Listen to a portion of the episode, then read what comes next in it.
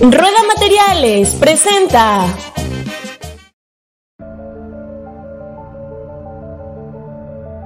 Oye Cirila, recomiéndame un podcast sobre fútbol. No se hable de fútbol podcast. Oye Cirila, recomiéndame un podcast en el que participe un psicólogo, un artista visual, un diseñador gráfico y un poeta. No se hable de fútbol podcast.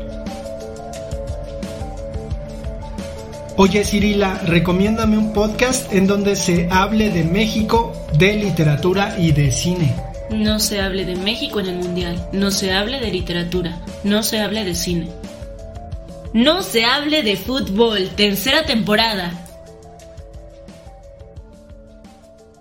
¿Qué tal? Bienvenidos a un nuevo capítulo de No se hable de fútbol. Para, para comenzar vamos a saludar al resto del equipo, a Poeta. ¿Cómo estás, Poeta? Bien, bien, aquí este, a punto de echar bilis. Qué bien, aguántate tantito. Don Como Peter, siempre, qué güey. milagro. Qué Bien, güey, aquí. Bien, bien, muy chido de estar otra vez con ustedes. Ahora sí me dieron permiso y pues bueno, aquí aprovechando. güey. Nos da gusto. Ahora el que falta es el amigo Sila, pero ya está por llegar, vamos a esperarlo. Mientras tanto, vamos a iniciar nuestro capítulo, como les comentaba. Y el tema del día de hoy es un tema pues muy, muy debatido en los noticieros, en los programas de deporte y pues, ¿por qué no? Aquí también. Vamos a hablar de la polémica que está surgiendo al respecto de un jugador que es mitad canadiense, mitad mexicano y que juega en Inglaterra. Efectivamente, estamos hablando de este o de esta nueva promesa que se llama Marcelo Flores, jugador actualmente ya del primer equipo del Arsenal, Arsenal, perdón, en la Liga Premier de Inglaterra. ¿Cómo ven esta situación de llamarlo o no llamarlo, de integrarlo al equipo o la selección mexicana o darle pues prioridad a los jugadores de la Liga Mexicana, a los jugadores estrellas de la de las de las ligas europeas? ¿Cómo ven este asunto de llamarlo o no llamarlo? Compañeritos, a ver, ¿quién quién quiere comentar algo?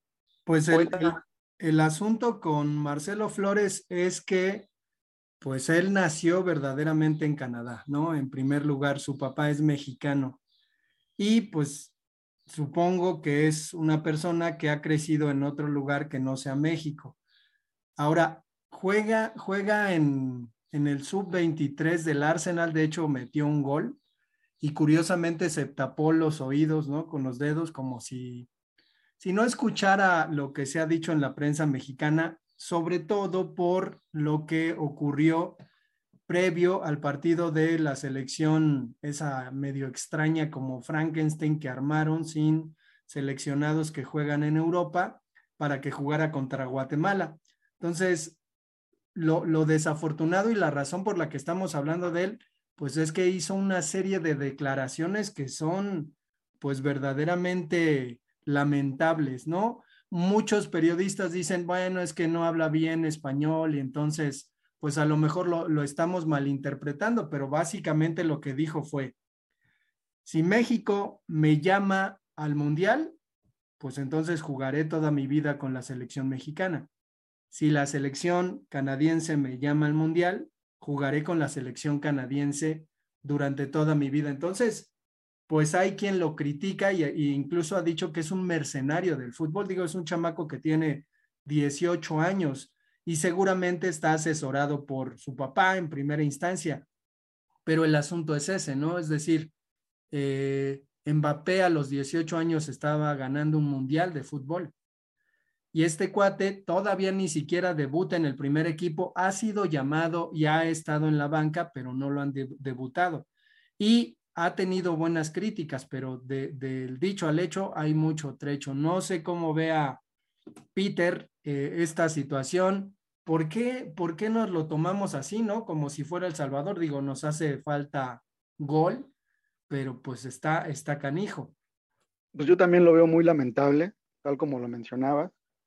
Y yo no creo que hayamos malinterpretado sus declaraciones, tal como lo mencionas fueron declaraciones muy, muy lamentables. Y es un, es un chavito que busca reflectores. O sea, no, no hay, no, no se le puede llamar de otra manera. Busca reflectores, busca atención, busca ir al mundial, eh, sin importar la, la, calidad que tenga. Digo, no, no, quiero decir que sea un jugador malo, no, no es malo, pero a ver, tampoco creo que sea un futuro Benzema, un futuro Mbappé, etcétera, ¿no? No creo que sea la pieza que México necesita para, para poder ganar un mundial o para poder acceder a un quinto partido. No, realmente lo dudo.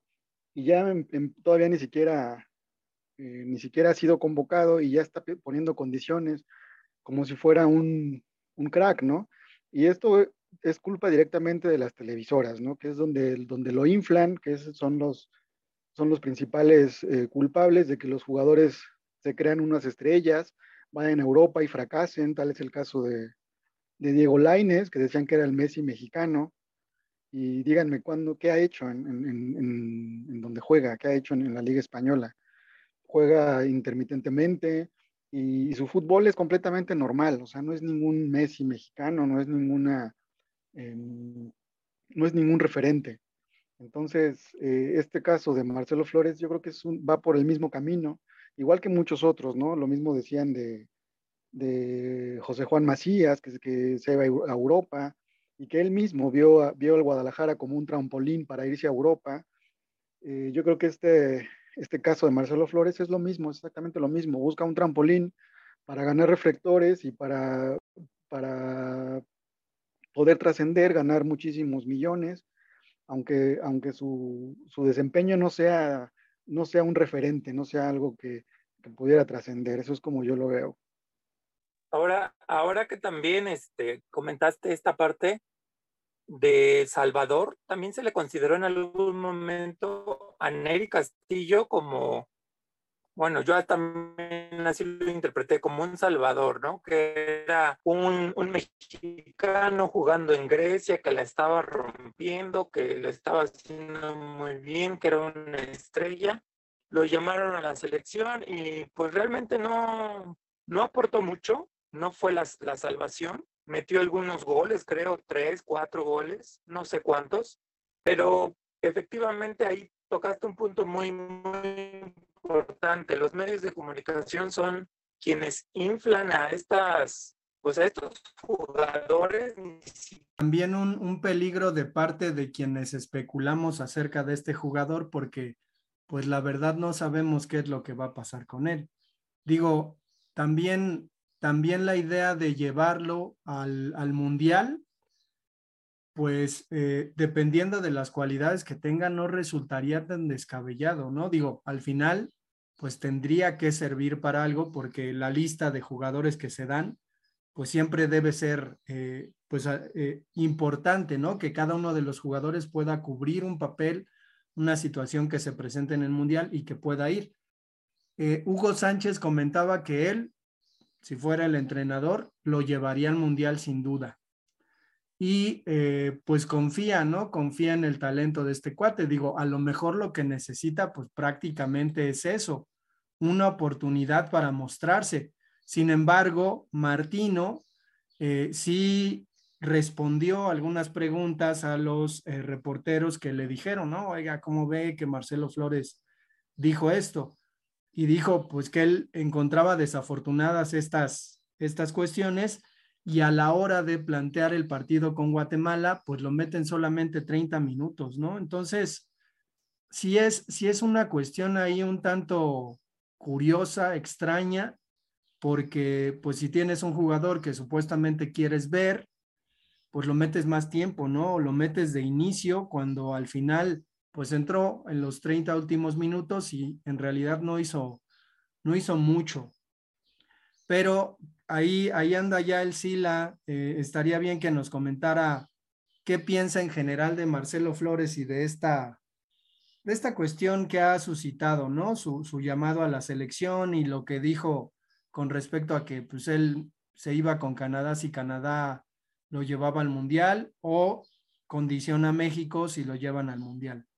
¿Qué hubiera, qué Creo que es demasiado ocioso o de repente pretencioso esperar eh, esa, ese deseo por un jugador que es joven, que está no tanto iniciando su carrera, pero está en un, en un inicio, no tiene tanta experiencia, la está formando, y de repente creo que se cae una novela en esta eh, pretensión o en esa espera o en esa espera por parte de un jugador que, repito, no es la gran estrella. No sé si lo vaya a hacer. Se espera algo de él o se espera mucho de él como jugador, no tanto como seleccionado de algún equipo. Y de alguna manera esa intención de que él tiene, de que si me llegan al precio o si me convencen o si me aseguran el, ir a un mundial o la titularidad,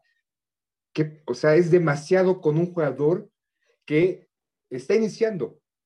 No es la gran estrella de un equipo, no tiene una gran trayectoria. No, no es que el, el Maradona o el Pelé en su momento, y obviamente hacer una comparación con esos jugadores, con un jugador de esa talla o de esa envergadura es demasiado ocioso.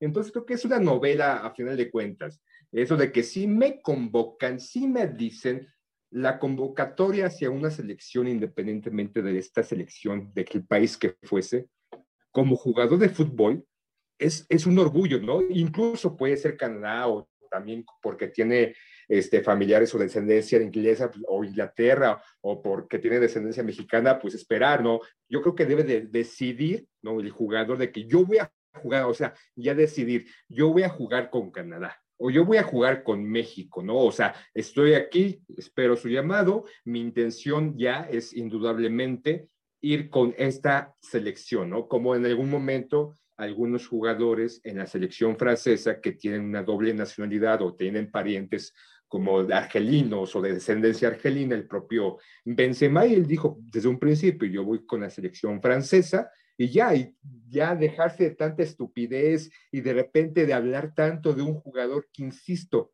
¿quién es Marcelo Flores, chinga? Pero bueno, entonces estamos, estamos de acuerdo que no es necesario llamarlo, o sea, no, no es prioridad en este momento llamar a un joven de 18 años que está iniciando su carrera en Inglaterra. ¿Estamos de acuerdo en eso, Pedro? Sí, yo estoy de acuerdo, güey, que no es necesario llamarlo, güey, porque lo mismo, como, como bien decía el poeta, lo mismo se decía de, de, Neri Castillo, ¿no?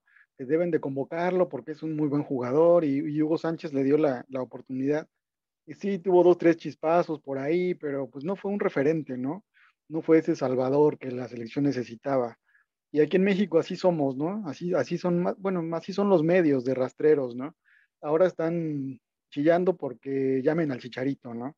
Que porque ha tenido, ha jugado un par de meses bien y ha notado, y ya también piensan que es El Salvador y están jode y jode y jode en redes sociales, en Televisa, en TV Azteca, que llamen al Chicharito, y que realmente no, no creo que sea el referente que, o, ese, o ese Salvador que la selección necesita.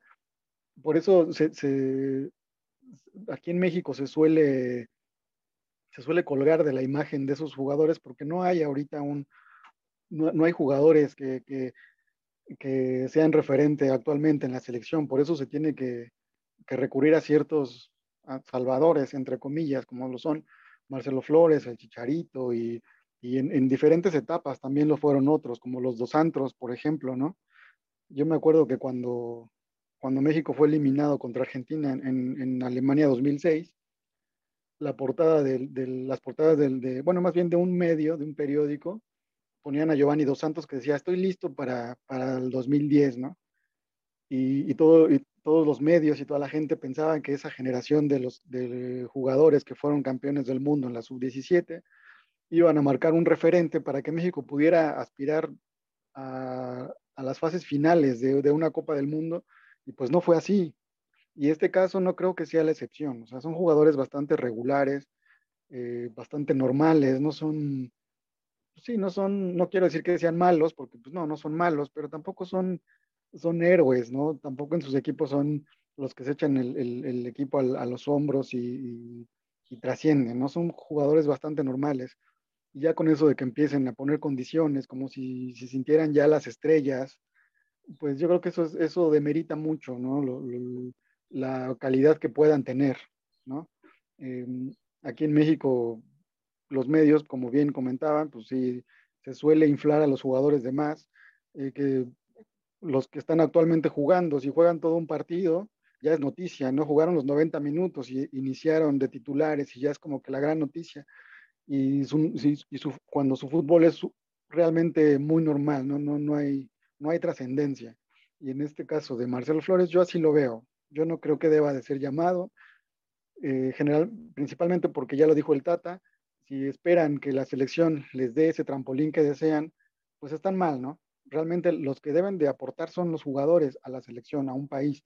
No la selección tiene que aportarles algo a los jugadores, ni tampoco servirles de, trampolín para sus aspiraciones, porque todos quieren irse a Europa y todos quieren reflectores y ganar los millones, aunque su fútbol sea, deje mucho que desear. Yo creo que la, la plática que tenemos la podríamos llevar hacia otros terrenos y fijarnos en el asunto de, bueno, desafortunadamente, cómo la juventud se concibe a sí misma en estos tiempos, ¿no? Digo, estamos en, en, un mundo en el que parece que todo lo que hacen los jóvenes es lo mejor y lo más chingón, y los adultos o la gente mayor pues no tienen nada que aportar al mundo y eso tiene que ver un poquito con pues con el capitalismo y la manera que tiene el capitalismo de vender lo que nos vende, ¿no? Entonces, creo que también podríamos comentar un poquito y ahí Aarón podría pues aclararnos el panorama. Me parece que Marcelo Flores ha sido un niño querido, ¿no? Querido por su papá, incluso formado, porque además sus dos hermanas juegan en la selección mexicana. Marcelo Flores ha jugado en selección mexicana inferior. Pero el asunto es que yo, yo lo que notaba en la entrevista es que pues tiene precisamente una percepción de sí mismo equivocada, ¿no? En la que supongo que le han hecho creer que verdaderamente es un muy buen jugador y que llegará a hacer cosas grandes. Digo, pues todo empieza por, por la mente probablemente, no creo que en el fútbol sea solo la mente, pero creo que tiene un poquito que ver con este amor propio desmedido que los jóvenes suelen manifestar, digo, en las redes sociales uno me toca, pues tengo un montón de alumnos y alumnas en donde hay una reiteración muy marcada de, de escribir, yo soy este, la más chingona, yo soy la más bella, yo soy el más chingón, yo soy el más cabrón.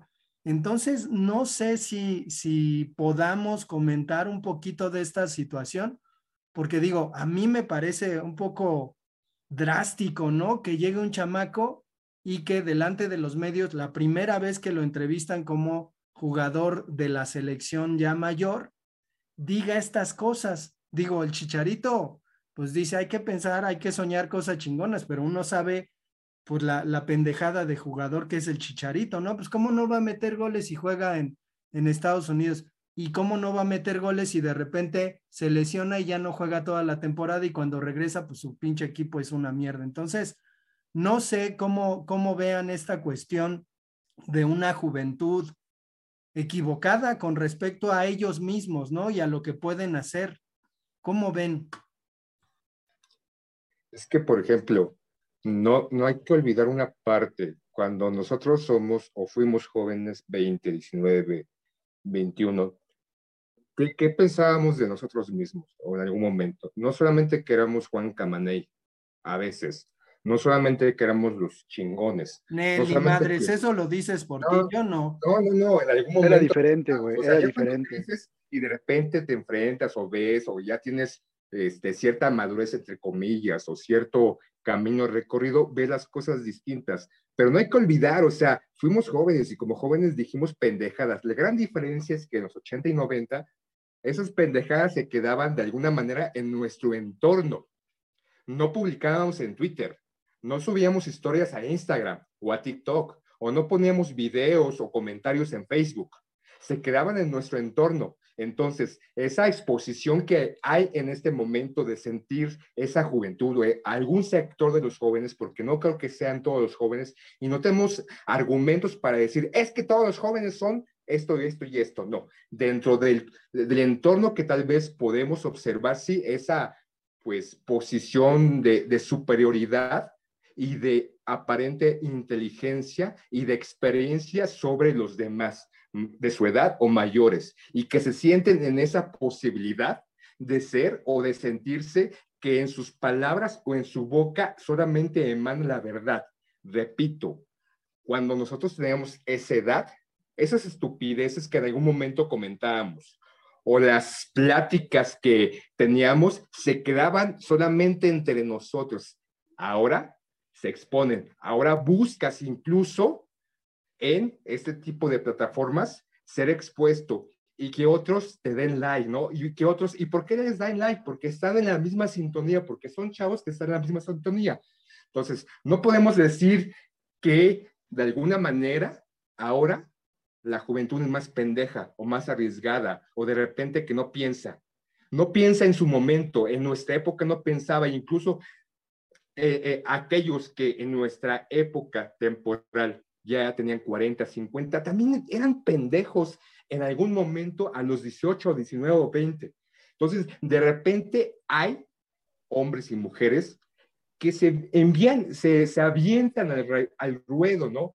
Con esas especulaciones o esos comentarios engrandiosados, con esa verdad absoluta, con ese poder, esa fuerza aparente que tienen, con la verdad como se dice, con los pelos de la burra en la mano, ¿no? Y se sienten con el poder y con la fuerza y con la gallardía para decir, pero, o, sea, no podemos simplemente decir, es que los jóvenes de ahorita son bien pendejos. O sea, si hay personas, si hay chavos que de repente dicen cada pendejada, pero repito, la gran diferencia de los 80 es que no teníamos Twitter ni Instagram. A ver, eh, sí la está justificando a un adolescente que está diciendo cosas por decir. Yo creo que... No estoy justificando a un adolescente, simplemente que a veces cuando eres adolescente no tienes el entendimiento o la capacidad mental para realmente valorar o de alguna manera razonar tus comentarios. Insisto, todos tenemos comentarios muchas veces desafortunados y cuando eres joven puede ser que se que sean más. No estoy justificando en este caso al chavito o cualquier persona que de repente se avienta a decir una sarta de estupideces o, una, un sinfín de alegatos o decir que son feministas o porque son feministas o porque son estos hombres o porque tienen la verdad absoluta sobre los demás. No estoy justificando eso. Simplemente no podemos olvidar que también en su momento nosotros lo hicimos y que de alguna manera lo, es, lo que se expone en la actualidad es más que a diferencia de antes. No, quiere decir, insisto, que estoy justificando. Escuchen, escuchen, cabrones. Dijiste, también, está, también lo está mereciendo porque le está diciendo que es un pendejo. Entonces, bueno, actualmente los jóvenes tienen un, un, un, síndrome del emperador que le llaman, le llaman el síndrome del emperador. ¿Por qué? Porque todo, todo creen poder ejecutar. Únicamente basta con decir lo que quieren para que se logre, para que se haga. En este caso, yo creo que está Marcelo Flores, está mal, mal influenciado quizá, porque no creo que no tenga ganas de jugar un mundial, no creo que no tenga ganas de ir a, a jugar o a exhibirse en un mundial y empezar a, empezar a hacer su historia como futbolista. Creo yo que está mal orientado con respecto, mal asesorado acerca de las personas que tiene a su alrededor. Yo creo que debería de ser más prudente en sus declaraciones para que el SILA no le diga que está pendejo. Y obviamente esto no caracteriza a, a todos los, los, jóvenes. Hay algunos jóvenes que tienen más conciencia y más razón y pueden tener opiniones más certeras y pueden tener opiniones más concretas, más analíticas, finalmente, sí, los medios de comunicación que tenemos hoy, como son las redes sociales, influyen a que este tipo de comentarios se inflen, lleguen a más personas y se vayan eh, malinterpretando o haciendo una modificación en cuanto a las condiciones en las que se presentó, digamos, el comentario o la entrevista. Yo solo... Pues al, al final creo que no debió dar esas declaraciones. Supongo que el papá mucho más entusiasmado y pues ya ahí medio caliente en el asunto de decir, pues mi hijo va a ir al mundial, que creo que más bien es asunto de la asesoría paterna, eh, pues echó la soga al cuello. Yo no creo que el Tata lo llame, sobre todo por esta actitud que ha tenido el Tata con respecto a el comportamiento de algunos jugadores y pues la actitud punitiva, ¿no? Que el Tata tiene de castigar y decir, pues ahora no se hace lo que piensas. Creo que al final, pues solito, ¿no? El chamaco por hacerle caso a su papá, por andar de hocicón, pues terminó eh, condenando. O sea, a lo mejor, o sea, lo, lo, interesante sería, ¿no? Porque él, él comentó Entonces, que ¿quién quiere, tuvo la culpa? ¿El chavo o el papá? pues ya, ya tiene peleas Los en la dos, coliseo, ¿no? chavo. Pudo haberle dicho al papá, pues no, no, no voy a decir eso.